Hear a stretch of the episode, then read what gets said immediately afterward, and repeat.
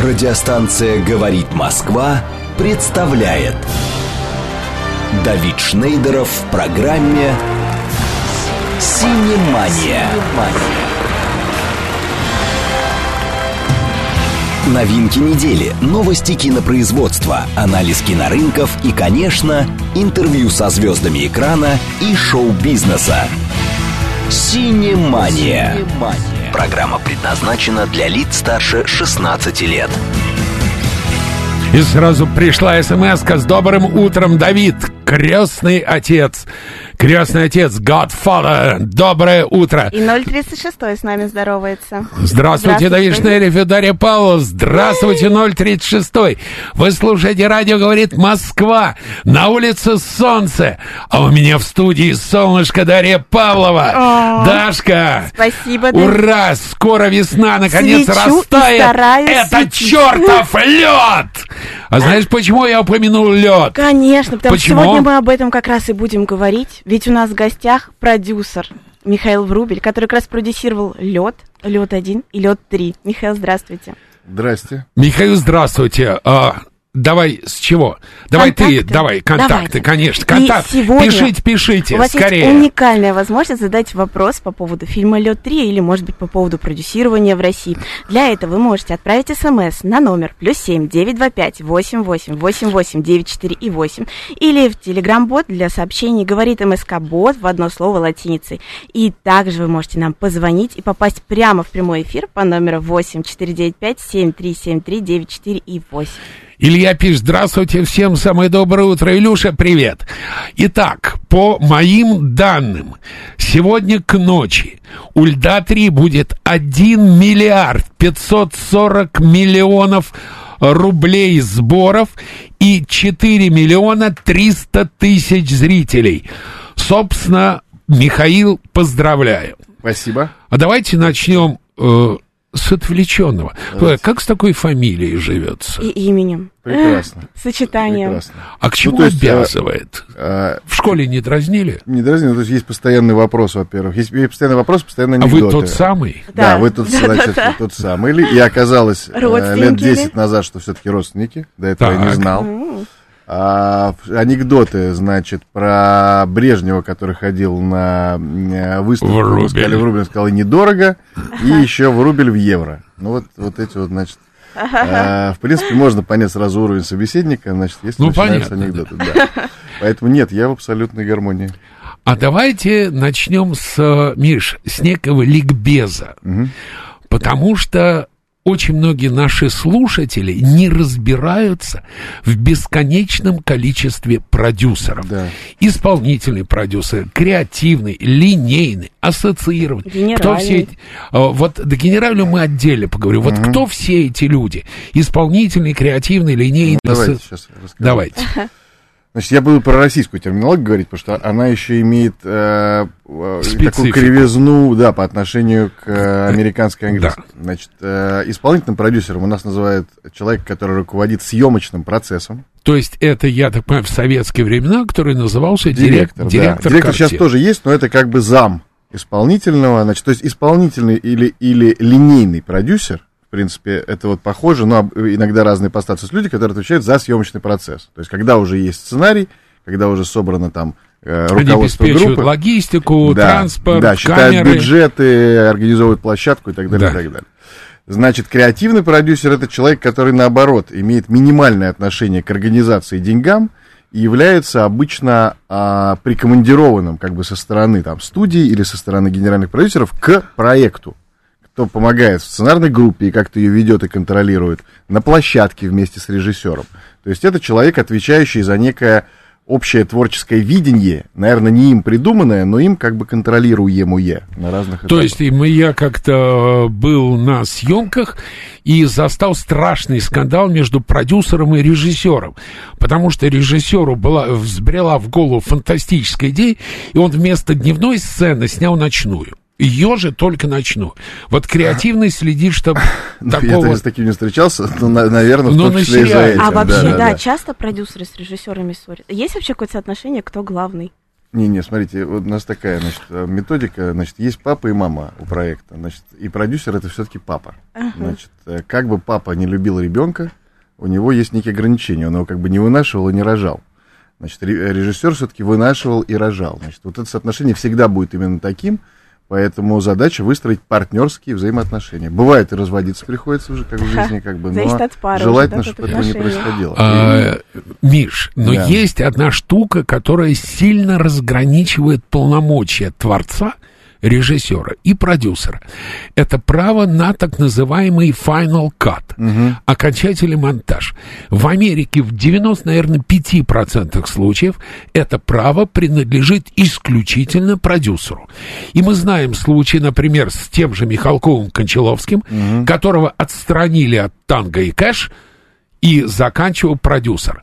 Когда вы работаете, у кого право на Final Ну, Cut? формальное у- почти всегда у неформальное? нас. Почти всегда у нас. А неформально мы, конечно, даем режиссеру максимальное количество возможностей сделать. Но бывают ситуации, изредка, когда мы уже несколько итераций пройдя с режиссером, говорим, что давайте мы сами сделаем свою версию. Мы не отстраняем никого, мы делаем свою версию и дальше вместе ее Какие вы обсуждаем. белые и пушистые. Не, ну это просто важно. Взаимоотношения с режиссером это важная часть Я однажды разговаривал с американским продюсером Марком Деймоном.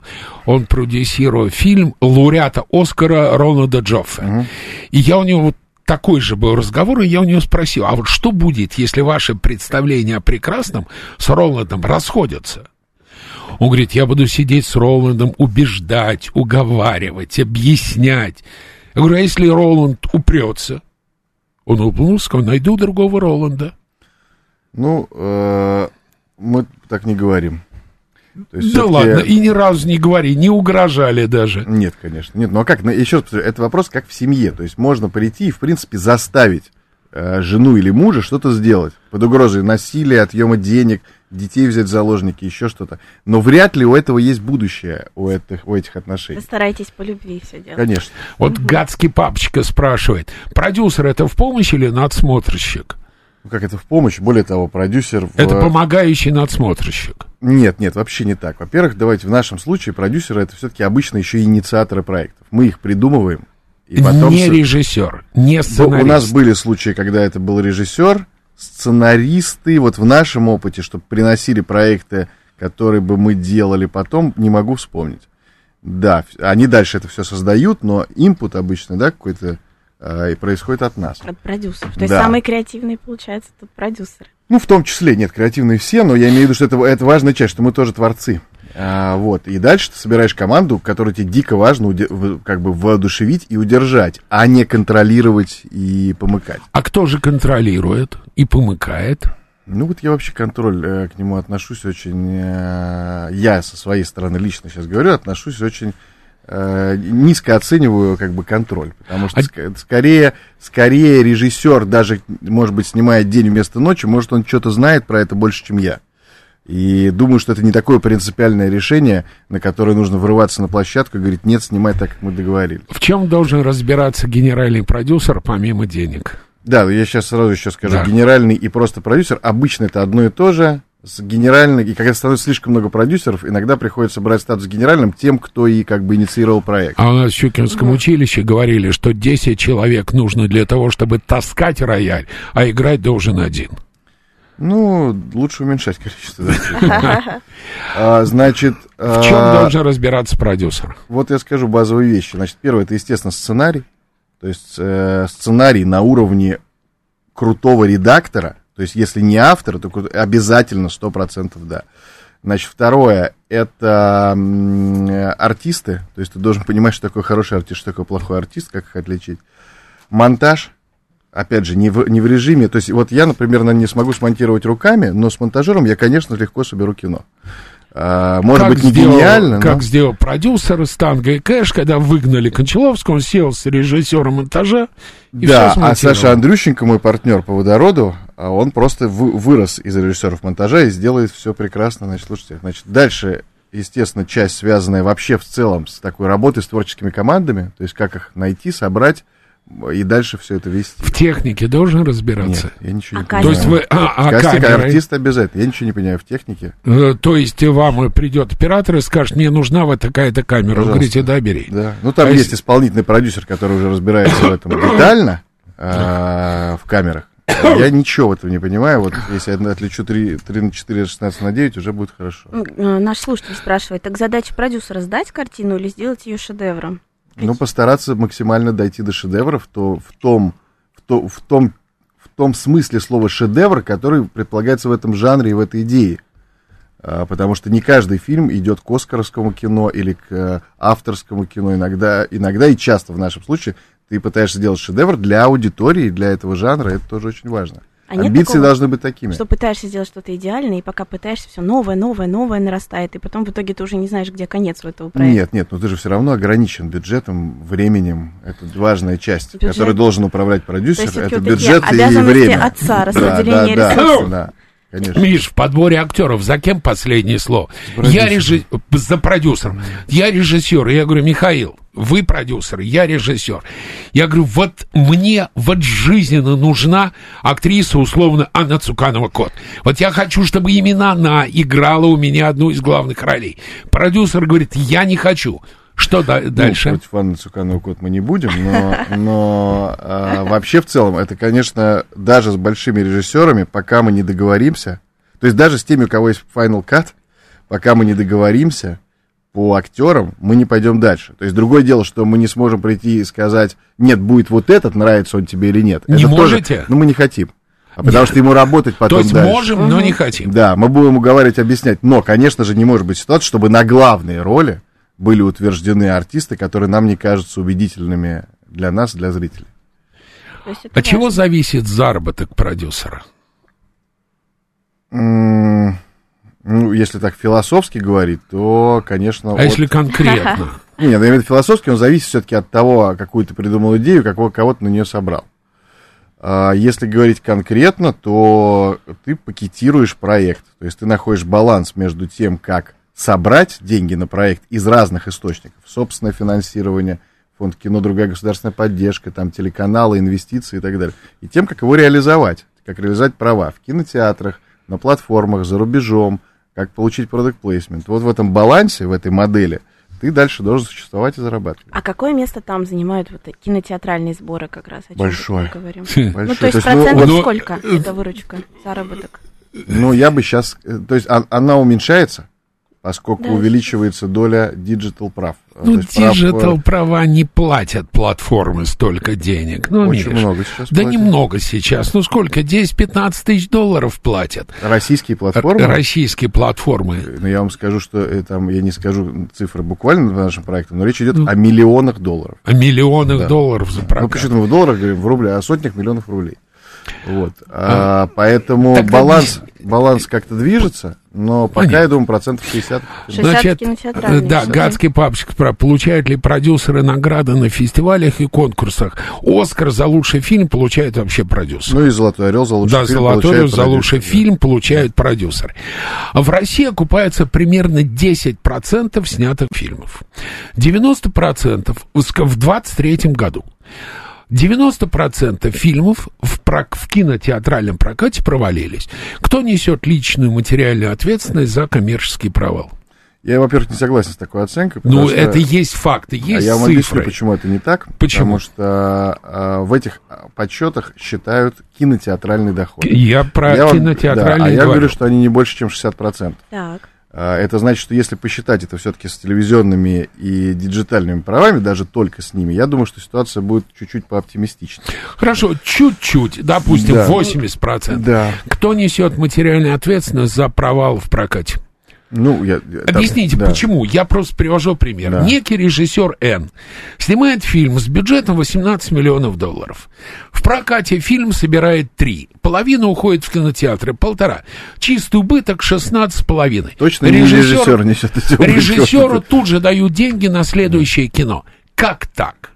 Ну, и вы сейчас абстрактно, например, поэтому я не могу... Э, сказать, кон- ответить Вы это. хотите конкретно? Я говорю, например, про фильм «Август 8 Например, я не хочу говорить про э, свежевышедшие фильмы. Условно, э, бременские музыканты, по сути, в прокате не очень окупились. А, как, как вы говорите, не очень окупились? Они собрали 3 миллиарда рублей в прокате. А сколько бюджет?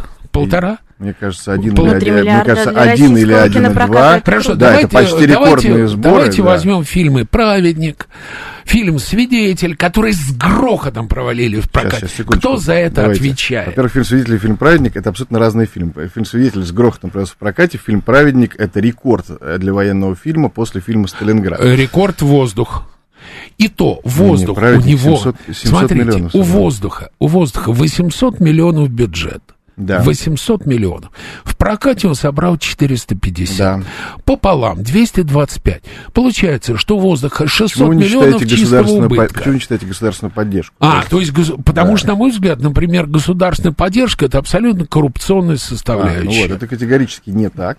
Почему? Значит, государственная поддержка, ее философия заключается в том, чтобы дать возможность, особенно во времена тотального а, присутствия в прокате американского кино. Его нет вообще. Сейчас, секундочку, Вообще договорю, договорю. нету. Дать, дать возможность развиваться дорогим жанром, дорогим фильмом а, через, собственно, государственную поддержку. Это происходит практически во всех странах, кроме Соединенных Штатов Америки, в разных формах. И Франции, во Франции Во не Франции огромная государственная Нету поддержка. вообще, нет, неправда. Мне вот, рассказывал Жаэль Шапрон, Да. как устроена система финансирования кино во Франции. Больше миллиарда долларов ежегодно не выделять, государственная нет, поддержка. у во Франции. них идет 11% от каждого проданного кинобилета Да. фонд поддержки национального кинематографа.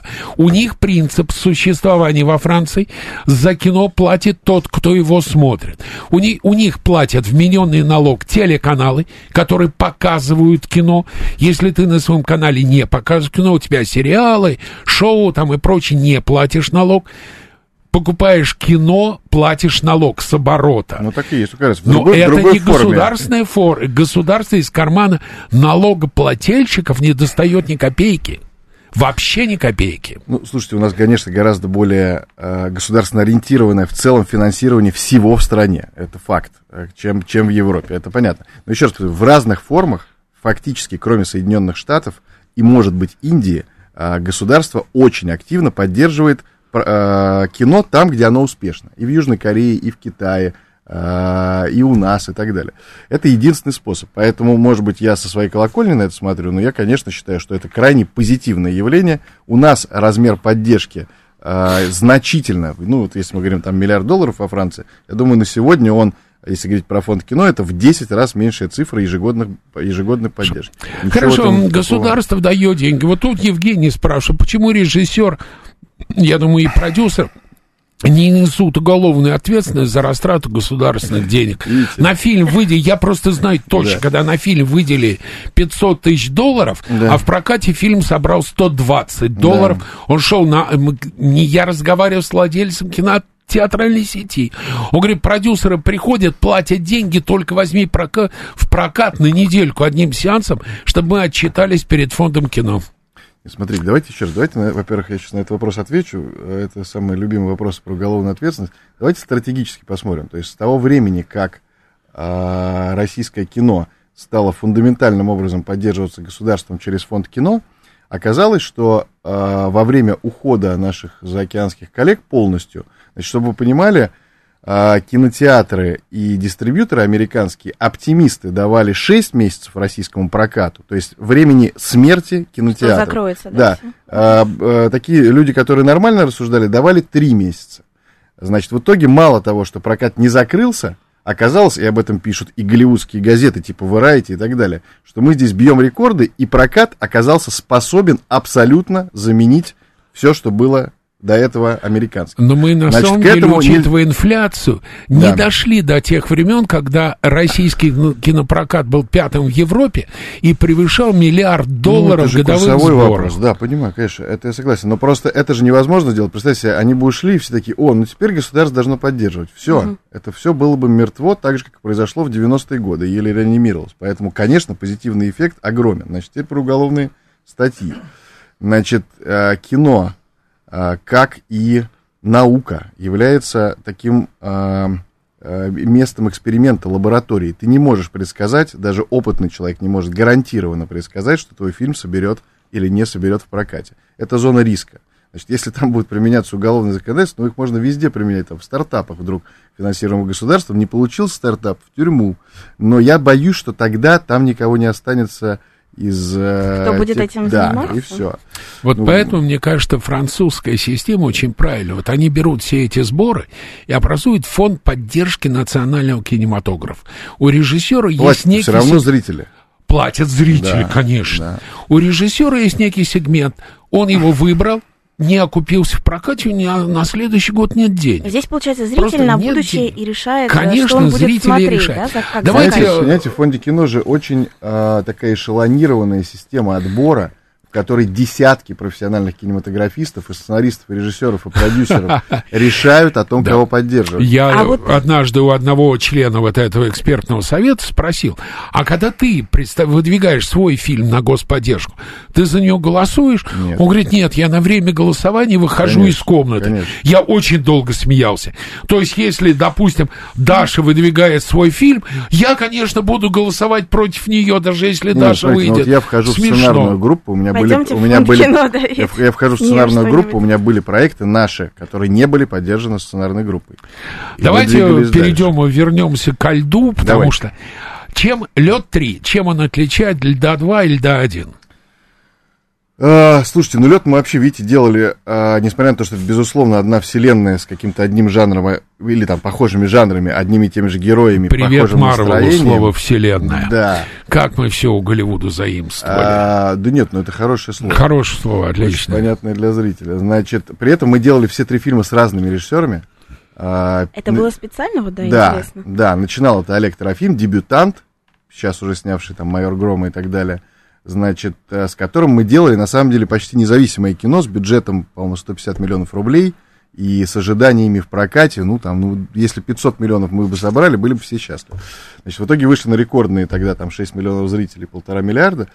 На вторую часть так получилось, что поскольку мы приятельствовали, дружили и даже как бы делали совместную школу с Жорой Крыжовниковым, значит, вдруг у нас, мы не- вообще не ожидали, что на вторую часть фильма Жора придет, но мы, поскольку обменивались сценариями, для- он сценарий присылал свои, мы свои, просто редакторски обсуждать, значит, вдруг оказалось, что ему очень было интересно. А вот и это такое, получилось... что Крыжовников, он как э, ассоциируется с какими-то такими комедийными проектами. Нет. Вы Нет? видели э, «Звоните Ди Каприо» или «Простите слово Да, пацана», знаменитую конечно, да, комедию, да, да, да. Не, Но нет. сериальными, то есть все равно, мне кажется, как-то обычно они более веселые, нежели вот получилась вторая Не, часть Андрей «Льда». как раз, мне кажется, скорее, он, он начинал с комедии, а тяготеет скорее к драме, и вторая часть «Льда» — это очень драматичная Драма. кино. Самая, мне Да. кажется, наверное, из всех. Я ее горячо люблю. Вот. Третью часть э, мы основывались и следующего, что к нашим артистам, в первую очередь к Саше Петрову, значит, э, при- подходили э, на бензоколонках, в магазинах, значит, зрители, и говорили, зачем же вы с нами так? Имея в виду, что вы вторую часть После такую сделали, грустную и части, так да. далее.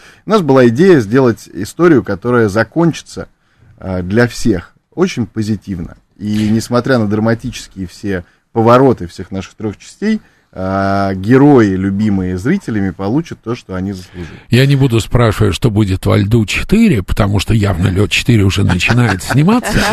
А, суть не в этом. Перед тем, как мы уйдем на новости, у меня приятель делает своеобразный анализ фильмов. Он ставит плюс и минус. Он говорит, плюс то-то, то-то, то-то, Да. минус то-то, то-то, то-то. И вот в, про один из фильмов он поставил плюс и напротив плюса написал «Нет Александра Петрова». И вот на этих словах мы уходим на новости. Радиостанция «Говорит Москва» представляет Давид Шнейдеров в программе «Синемания». Продолжаем изящный поединок на шпагах с продюсером Михаилом Вробелем. У микрофона Дарья Павлова. И Давид. Даш, на- напоминай наши Давайте координаты. Люди очень активно пишут, много вопросов. Давай. Было бы здорово, если кто-то еще позвонил нам в студию по Да. телефону 8 495 7373 948. А смс-портал плюс 7 925 88 88 948 вы уже активно используете, за это мы вам благодарны. Ну и также напоминаем, телеграм для сообщений говорит МСК-бот в одно слово латиница. Значит, сразу несколько комментариев. Крестный отец, не надо спрашивать, какие еще фи- какие фильмы спродюсировал Михаил. Есть волшебная штука, называется Кинопоиск, э, Википедия, Google. Вот туда лезьте и смотрите. Э, странно, я думал, это гадский папочка, что в России любят трагические сюжеты. Там э, есть место, где преодоление беды, нравственный рост, подвиг, короче говоря. Любят. И, Любят. тра- и трагический сюжет. И траги... Ну, вообще самый популярный жанр все равно комедии. Не соглашусь. По кассовым сборам, ну, такие семейные кино. Нет, нет, популярное. не соглашусь. То есть все-таки если говорить именно про зрителей... Чебурашка, э, холоп, это А вот вы чего? смотрите, вот Чебурашка это там, например, 20 миллионов зрителей, да, в кинотеатрах, а слово пацана, а, я думаю, Ну, не- только во время показа миллионов 40. Не надо а сравнивать бригада, а бригада миллионов 60. Меж, не надо кинотеатральный фильм сравнивать с телевизионным. Не надо. Телевизор есть в каждом доме, а в кинотеатр нужно пойти, э, поднять, э, оторвать жопу от дивана, дойти до кинотеатра, заплатить деньги. Вы мне лучше другое скажите. А, Цитата из Михаила Врубеля. «Мы не Как- хотим повторяться, Да. нужно пробовать новое», заявил Михаил Врубель. Тут же сто лет тому назад Вперед. э, электроник, сто лет тому вперед, электроник, Селезнева, лед 3. А где новое-то? Это все старое. Перепев старого. Так, значит, смотрите, во-первых, э, давайте так, я, я, я расшифрую, что я хотел сказать про Давайте. не повторяться. Значит, ну, я имею в виду в первую очередь для нас, и все-таки я сейчас назову те фильмы, которые я продюсировал, э, жанровое разнообразие. То есть мы начинали э, с комедии «Джунгли», потом у нас было довольно такое семейное трогательное кино «Призрак», потом мы пошли в научную фантастику с притяжением, в мюзикл со льдом, фильм ужасов с э, «Спутником», были «Чики» и так далее, и так далее. Короче говоря, для нас сто лет и выход в э, семейную, большую семейную фантастику, э, это новая, новый жанр. Значит, то, что мы опираемся на э, некое наследие, я бы так сказал, э, для меня это только плюс, потому что это тип фильмов, это жанр фильмов, которые нуждаются в переосмыслении сегодня, на мой взгляд, с точки зрения и технологий, и тем, подходов и так далее. То есть что-то свое новое придумать слабо. Берем старое, накладываем новые технологии, применяем к современному дню и получаем. а Это почему? Же тоже а новое А здесь почему бы и Да, а нет? почему э, вы не Почему? считаете, что притяжение или спутник? Просто я Нет. сейчас не могу про следующие А, я фильмы. про спутник. Да, э, спутник. да. Спутник собрал 400 тысяч долларов в мировом прокате, Он не выходил 19 в тысяч долларов э, Он- в он не кинопрокате в США. кино. А вот нам пишут другое. У нас он собрал 160 тысяч рублей при Да. бюджете 188 Да. миллионов. Вот. Да, Давайте еще на этом примере наконец разберемся. Давайте сейчас Да. еще комментарий. Господдержка есть только в Российской Федерации, Нигерии и Северной Корее. Больше Да. нигде. А, значит, разберемся со спутником, потому что это как раз пример прекрасный, на котором можно это понять. Значит, спутник, а, фильм, а, готовящийся к выходу в апреле 2020 года. Как раз Собственно, в когда была январе, пандемия, в да? декабре, значит, 20 мы обнаружили все вместе со всем миром, значит, пандемия и ограничения. И если вы помните, начали закрываться постепенно общественные пространства Да. по всему миру, там, начиная с Китая и Карантин. далее. И уже было в феврале видно, что и нас это не, не ждет.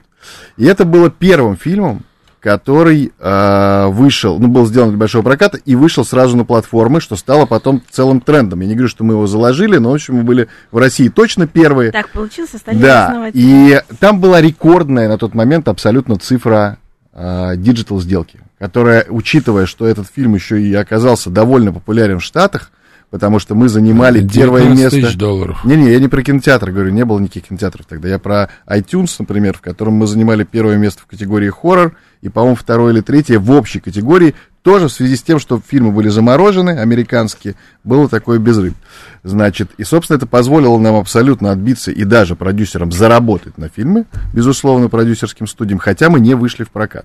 Поэтому я говорю, что в сегодняшних реалиях смотреть только на прокат, это, конечно, совсем неполноценная То есть где-то картинка. не повезло, но зато где-то наоборот Да. повезло, да? цифровом Вот смотрите, вы сейчас готовите приключения электроник. Ну, начали писать, Начали давайте, да. писать. Да. Джентльмены удачи Не провалились с треском. Служебный роман 2 провалился с треском. Кавказская пленница 2 туда же. Вы решили на те же грабли наступить? А служебный роман провалился? Провалился, конечно. Нет, по-моему, нет. Провалился. Неважно. А, короче говоря, смотрите, вот мы сейчас посмотрим на сто лет, Потому что что мы делаем? То есть мы изначально, безусловно, взяли идею, а, значит, того, что у меня в детстве был любим, одним из любимых сериалов советских «Гости из будущего». А, мы подумали, что с этим вообще сегодня, можно ли что-то с этим сделать сегодня. Значит, и начали над этим работать. Дальше у нас получилось а, во многом самостоятельное произведение. Это вообще не ремейк. Это, а, да, мы, конечно, там есть те же герои, какая-то общая канва, но дальше это абсолютно самостоятельное произведение с уважением, по мотивам, а, из наследия и так далее, и так далее.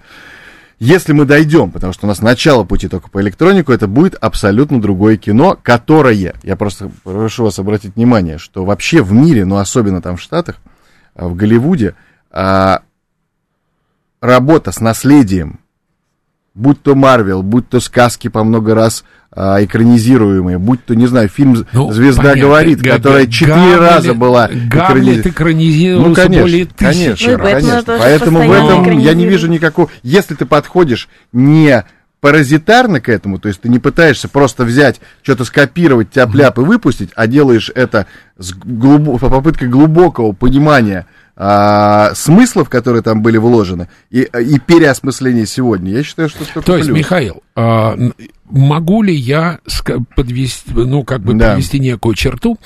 Вот я очень много спорю со своими коллегами по поводу фильма Рената Давлетьярова «А зори здесь тихие», которые называли его всякими нехорошими словами, но для меня это был не ремейк фильма Ростоцкого, а новая экранизация повести Бориса Васильева. Потому что, ну, условно, фильм База Лурмана «Ромео и Джульетта» Ну, конечно. это не ремейк фильма Франко Дзефирелли. Ну, конечно. Могу ли я утверждать, правильно ли я понял, что это новая экранизация книги Булычева? Да, абсолютно. Просто новая экранизация. Абсолютно. Абсолютно. Кстати, по поводу ремейков, я в свое время общался с замечательным актером Мэттом Деймоном.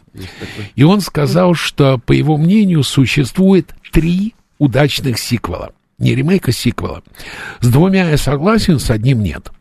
Я, Первый. я знаю лед 2, вряд ли мы это о нем Нет, говорили. не, да. не. Значит, первый, он сказал, удачный э, сиквел. Новый Завет лучше Ветхого Завета. Категорически не согласен. Для меня Ветхий Завет, конечно, лучше. А вот с двумя остальными согласен. Крестный отец 2 лучше, чем Крестный отец 1. Абсолютно согласен. И приключения Геккельберри Финна лучше приключений Тома Сойера. Я как-то Тома Сойера всегда больше любил.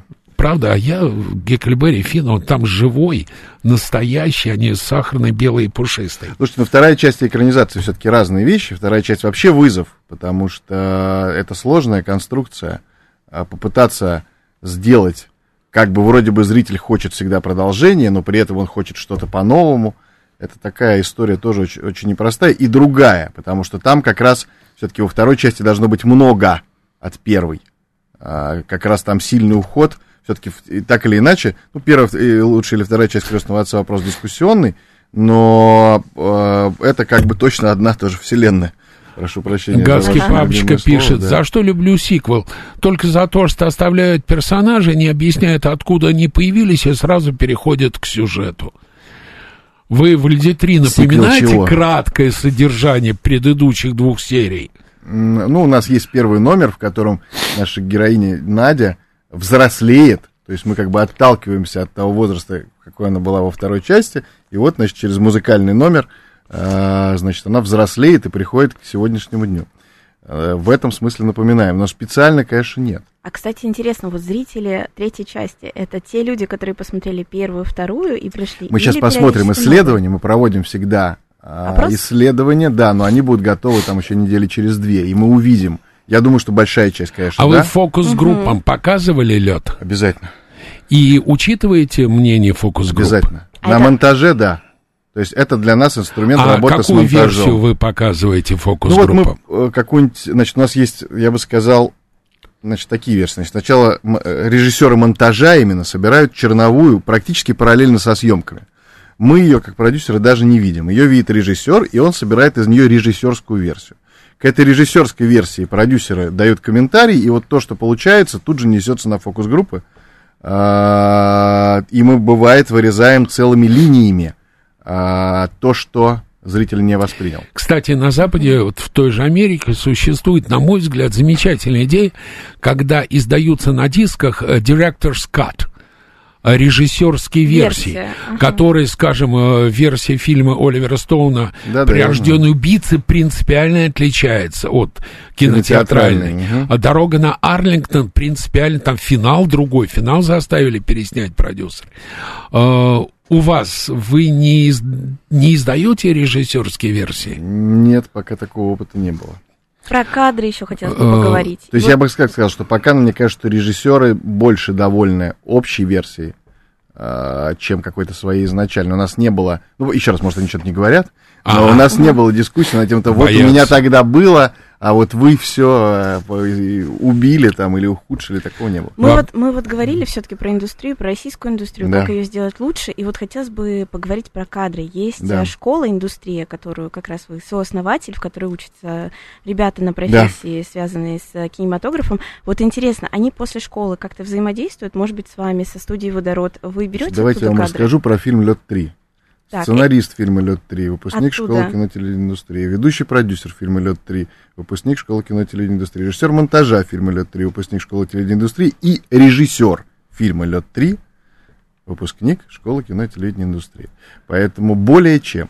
Мы, мы делали эту школу, это же не бизнес, Мгм. понимаете, это образовательный процесс. Татьяна спрашивает, будут ли сниматься в э, ремейке «Приключения электроник» братья Тарсуевы. Ну, они уже почтенные дедушки. Они что-то там Вы свое чё, делают, Они по-моему. в «Братья 3» последние снялись. Да, да, да. И нет, они Поэтому что-то про какие электронику тоже, по-моему, думали, не знаю. Нет, у нас так, Но они такой давно день. очень думали, но это... Слушайте, из России ушел IMAX, Да. ушел Dolby Atmos. Да. Э, Как это отражается на качестве кинопоказа-то? Слушайте, сделаны же какие-то сейчас российские аналоги, я так понял. Я, Ну, честно говоря, они технологически такие не очень понимаю. Вот. а, Мне кажется, что, наверное, это как-то... Что-то ухудшилось наверняка с уходом э, технических партнеров. А, Вот. А, Я думаю, что, по-моему, картинку там возвращают в этих залах. Картинку возвращают. Да, Да, со а звуком звук хуже. уверяют, что даже лучше, Ну, потому конечно. что э, мне, по, по моей, по, по версии, которую я слышал, мне рассказали, что у IMAX произошли какие-то урезки по звуку из-за судебного иска э, какой-то американской зрительницы, у которой ухудшилось Значит, ну, может, это, может, это слухи, не знаю. И якобы у нас сейчас даже это стало лучше, ну, посмотрим. Миша, Да. в России с успехом стартовали предпродажи ворованной из Казахстана «Дюны 2».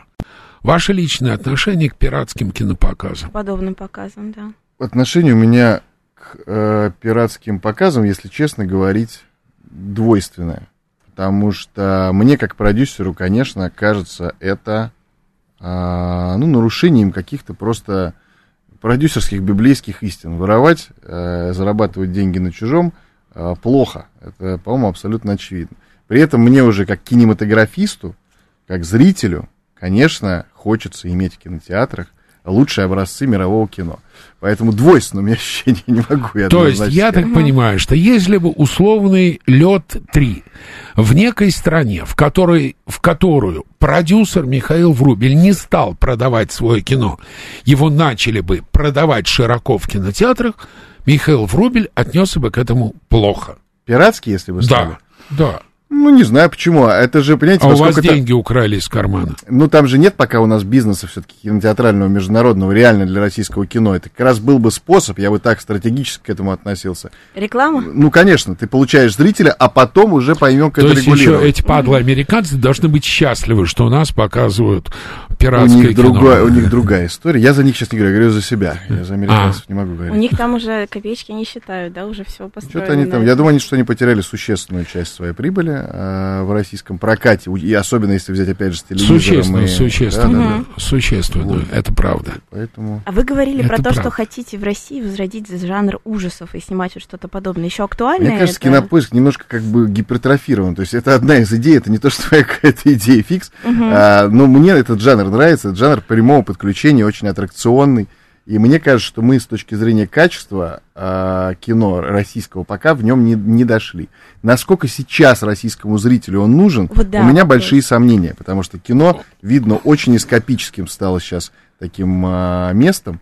Куда А ты убегаешь от реальности. Что а нужно не- российскому зрителю? Что-то хорошее, как раз, может быть, какие-то Да, ну, сказки? ну Сейчас да, много да, ну а сказок что, вы- идёт. это же видно, что нужно. То есть я имею в виду, что семейные ценности, э, ценности близкого круга, Господа, ценности всего, всего Господа, если к правде святой мир дорогу найти не сумеет, честь безумцу, который навеет человечеству сон золотой. Вот сейчас эти безумцы, как раз наши кинопродюсеры, которые выдают э, золотой сон. Вот гадский папочка и спрашивает, есть ли планы на детские сказки, мюзиклы типа «Золотого ключика» или «Красной шапочки»? Вот Ну, во-первых. Буратино мы просто делаем. Мы этим Буратино летом его делаем. снимаем, да. С э, теми же песнями? Да, мы договорились с Рыбниковым, э, это очень важная часть ДНК А с этого Нечаевым? фильма. Или у Нечаева нет прав, Ну, у режиссера? Нет, у, у, у э, у мы же не, мы не делаем ремейк, а, права на книгу в паблик домене уже, да, то есть они в публичном Да. распоряжении, мы делаем экранизацию книжки. Там как раз из фильма, ну, здесь почти ничего не будет, кроме песен. А песни важная часть. А Мне интересно, ведь «Золотой ключик», по сути, книга ворованная. Ворованная. Потому что есть книга Пиноккио. Пиноккио, да. Конечно. И в те времена Советский Союз успешно плевал на авторские права, поэтому Захадер перевел «Украл Винни-Пуха», собственно говоря, украл Алису в стране чудес, поэтому Толстой украл Пиноккио. Кстати, читал любопытную книгу Мариетты Чудаковой, что на самом деле в книге Буратино конфликт между папой Карло и Карабасом-Барабасом суть конфликт между Станиславскими и я читал эту Мейерхольдом. версию да. тоже, да. Это очень смешно.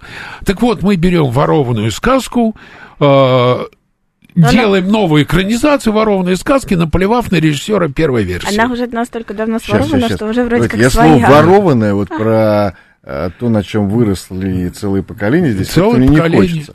Мне Или кажется, это Урфи- вдохновленное. этот самый, Волшебник изумрудного города. Да. Тоже украденный волшебник Вдох- страны Оз. Вдохновленное, вдохновленное, да. Ну, а сейчас, Поэт. еще, еще раз Миша, вы повторю. стихи пишете? Нет. Жаль. А, ну, кстати, нет, было у меня несколько попыток в романтических чувствах, да. А, значит, э, нет, а сейчас мы вообще говорим про то, что находится в зоне, я говорю, публичных прав. То есть, как вы видите, в прошлом году было, по-моему, три Пиноккио, э, анимационный, Гильермо Да. Дель Торо, Дисней и так далее. То есть это то, что находится в зоне, когда каждый может сегодня делать свое. Пиноккио, понятно, вы же не, не Нет, а теперь и в этой зоне Буратино оказался. То есть он доступен всем. Мы, любой, любой продюсер сейчас может делать так же Буратино параллельно с нами. Как вы думаете, Михаил, почему за рубежом любят русское авторское кино, Мгм. но не очень хорошо относятся к русскому коммерческому кино? То есть все знают имена Звягинцева, Сакурова, Твердовского, Хлебникова, а вот с коммерческим кино хуже. Почему? Вы знаете, я думаю, что в области кино авторского мы попали в некую зону представлений. Ну, насколько там широкий зритель мы не знаем, но вот как бы, по крайней мере, кинематографистов, да, тех, кто смотрит авторское кино, там, в зону представлений о том, что такое Россия. Соответственно. Да. ну, Значит, в коммерческом кино мы... Цитирует Мединского про Рашку-говняшку. Не-не-не, мы попали в зону представлений. Значит, а в зоне коммерческого мы еще это не нашли. То есть я надеюсь, Ага. когда спадет сейчас вся эта, а, значит, э, пелена взаимных, э, взаимной вражды. Она спадет? э, Конечно. Конечно, так было всегда и Рано так или будет. поздно, будем Конечно. надеяться. А, значит, то все-таки мы пытаемся, потому что есть вот турки, да, они нашли а, в зоне исторических сериалов и вот этих вот э, романтических. О, да. Длинный век, все это смотрит весь мир, включая сам США и так далее. Значит, э, там и вот Египет, я тут удивился тоже, вот их ромкомы тоже смотрит весь Middle East, может, не весь мир, но весь Middle East.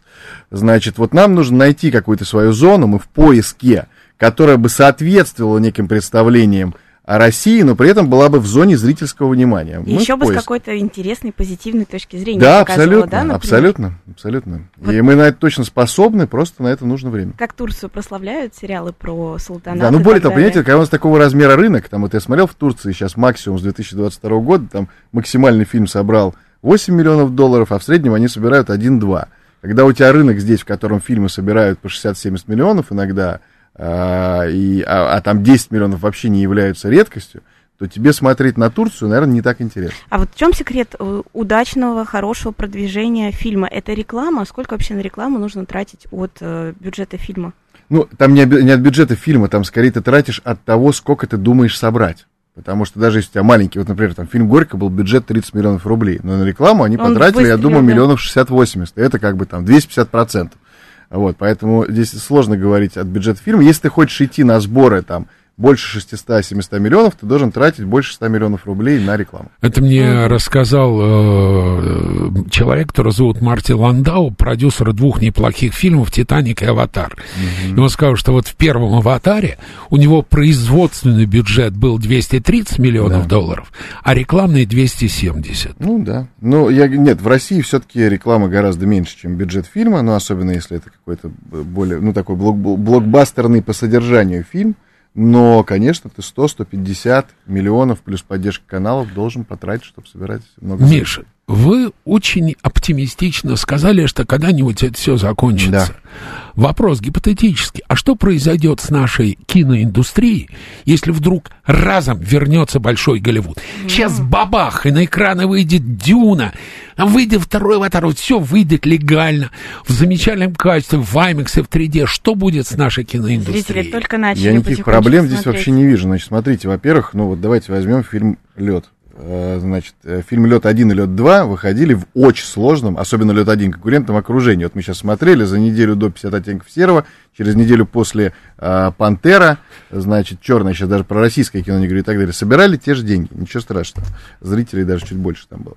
Значит, э, поэтому я думаю, что просто будет расти общий объем рынка в этот момент. Те, кто сейчас не ходят, потому что не хотят ходить на российское, они все равно остались, да, будут ходить больше, потому что появится реклама этого. А российское кино будет готово к интервенции на международные рынки, просто с точки зрения качества. Поэтому у меня только позитивное, позитивное восприятие. А вот у меня ощущение, когда вышел Чебурашка, параллельно с этим в Америке вышел Кот в сапогах 2 и Аватар 2. У меня У ощущение, нас что, тоже е- был аватар здесь. что если, ну, он был пиратский. Пиратский, да. Ну, вы Что знаете, они собрали 2 миллиарда рублей, поэтому я бы вот так Ну, не говорил, что это не- э, не- пиратский, не не Я пиратский. не к тому, я к тому, что если бы эти фильмы одновременно вышли, я боюсь, что Чебурашка-то э, Ну, раза собрал в бы три, меньше. раза собрал в бы три в сборах. Не знаю, про в три а, собрал бы меньше, такой-то был бы баланс. Нет, я здесь вообще никаких страхов не испытываю. Мы долго жили в, этой, в этом состоянии. Ну что, на этом наш первый час окончен. Э, Да. У нас в гостях был продюсер фильмов Лед 1, Лед 3 и продюсера фильмов э, продавец сиквел электроника сто лет тому вперед. Я надеюсь, что мы с Михаилом вскоре, и он приведет с собой господина Андрющенко, и мы встретимся, поговорим об их новом проекте. А сейчас, ребят, 4 э, миллиона 300 тысяч зрителей посмотрело «Лед 3». Увеличьте это количество. Сейчас выходной, сходите на «Лед 3». А, Миша, туше.